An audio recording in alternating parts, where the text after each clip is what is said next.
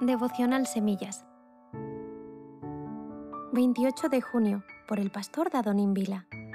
Mirando con los ojos de Dios. La sociedad europea es frecuentemente clasista, de manera que los estereotipos sociales son un elemento de juicio primario que marca la aceptación o discriminación de las personas en diversos contextos sociales. De igual manera, la Iglesia se ha visto permeada por la influencia de esquematismos estéticos o culturales que a veces condicionan indirectamente la aceptación grupal. Algo parecido ocurrió a la Iglesia primitiva del siglo I. Saulo de Tarso era un asesino confeso. Aprobó la muerte de San Esteban, el primer apóstol mártir. Hechos 8.1.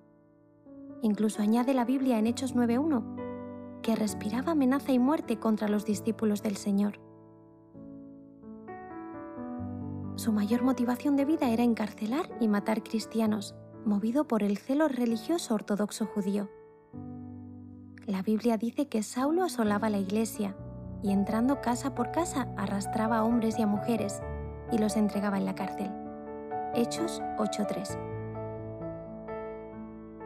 En medio de una situación de gran persecución, Dios envía un discípulo casi desconocido, llamado Ananías, a que vaya a orar por Saulo para que recobrase la vista. Este discípulo contendió con Dios, Hechos 9 del 13 al 14, rebatiendo que Saulo era un hombre malo y sanguinario contra los cristianos. Pero el Señor le dijo, Ve, porque instrumento escogido me es este, para llevar mi nombre en presencia de los gentiles, y de reyes, y de los hijos de Israel. Hechos 9:15. Dios estaba viendo en Saulo lo que nadie más veía ¿Estás mirando con los ojos de Dios? Este es un imperativo espiritual para nuestros días en los que miramos con preconcepciones humanas y prejuzgamos a muchos. ¿Qué ves frente a tu espejo? ¿Te estás mirando a ti mismo con los ojos de Dios? El Señor vendía una vasija especial, a un instrumento escogido para llevar su mensaje a muchos. El diablo combate tu vida queriendo que creas que eres algo inservible, pero si miras con los ojos de Dios, verás en ti a alguien muy valioso para su gloria. Este discípulo llamado Ananías aparece en la Biblia solo en relación a este milagro. Era su mayor oportunidad de servir a Dios y ser el ministro que impusiera sus manos sobre el que sería el apóstol a los gentiles pero titubeó inicialmente poniéndole excusas a Dios por temor a la maldad de Saulo de Tarso. Él mismo no se veía con el poder espiritual suficiente para esta arriesgada labor, sin embargo se atrevió a obedecer. ¿Estás mirando a tu alrededor con los ojos de Dios? Ananías, una vez que se vio a sí mismo como instrumento de Dios, pudo creer que Dios podría hacer de un perseguidor de la Iglesia un ministro del Evangelio. Muchas veces la falta de valorización a nuestros hermanos tiene un origen en la falta de aceptación y perdón a nosotros mismos. Si entiendes que siendo imperfecto y a pesar de tus flaquezas eres muy valioso para Dios, comprenderás que Dios podrá hacer lo mismo con otros a tu alrededor. El ver cómo el Espíritu Santo levanta a tus hermanos llenará tu corazón de gozo para sentirte también beneficiario de la misericordia del Señor.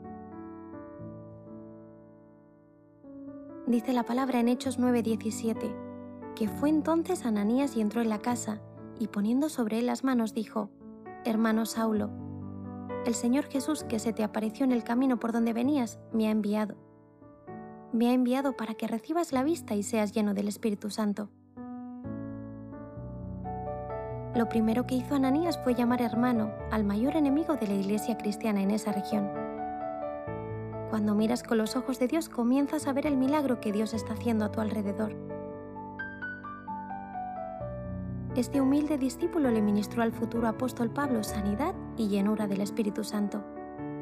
Dios quiere usarte para sanidad y empoderamiento espiritual de otros. Atrévete a mirar con los ojos de Dios.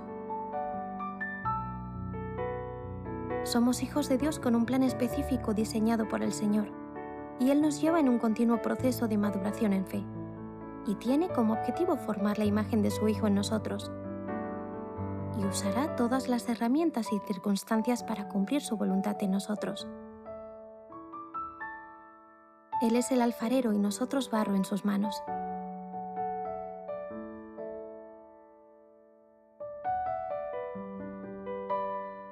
Hechos 9 del 1 al 31, para que profundices en este pasaje.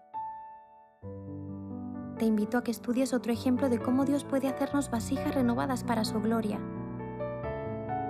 En Jeremías 18, 1 y 2 dice, Palabra de Jehová que vino a Jeremías diciendo, Levántate y vete a casa del alfarero, y allí te haré oír mis palabras. Medita en la obediencia de Jeremías y compárala con Ananías. Jeremías 18:3. Lo primero que Dios le dice a Jeremías, al igual que a Ananías en Hechos 9:11, es, levántate. Podemos ver esta palabra desde la perspectiva espiritual y emocional. Quizá estaba cansado o desanimado. Él sabe qué escenario nos lleva para enseñarnos. Vete a casa del alfarero o ve a la calle que se llama derecha. La obediencia nos hace avanzar hacia la revelación y bendición de Dios. Allí te haré oír mis palabras, o allí busca a uno llamado Saulo de Tarso. Reflexiona sobre la restauración de una vasija. Jeremías 18:4. Dios ha planeado un diseño y propósito para cada uno desde antes de la fundación del mundo.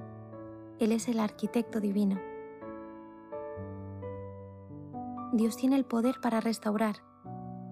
Es interesante que el alfarero hizo una vasija nueva y mejor y además utiliza el mismo material, no lo desechó. Dios no rechaza a nadie y siempre hará cosas mejores. Atrévete a mirar con los ojos de Dios. Que el Señor te bendiga.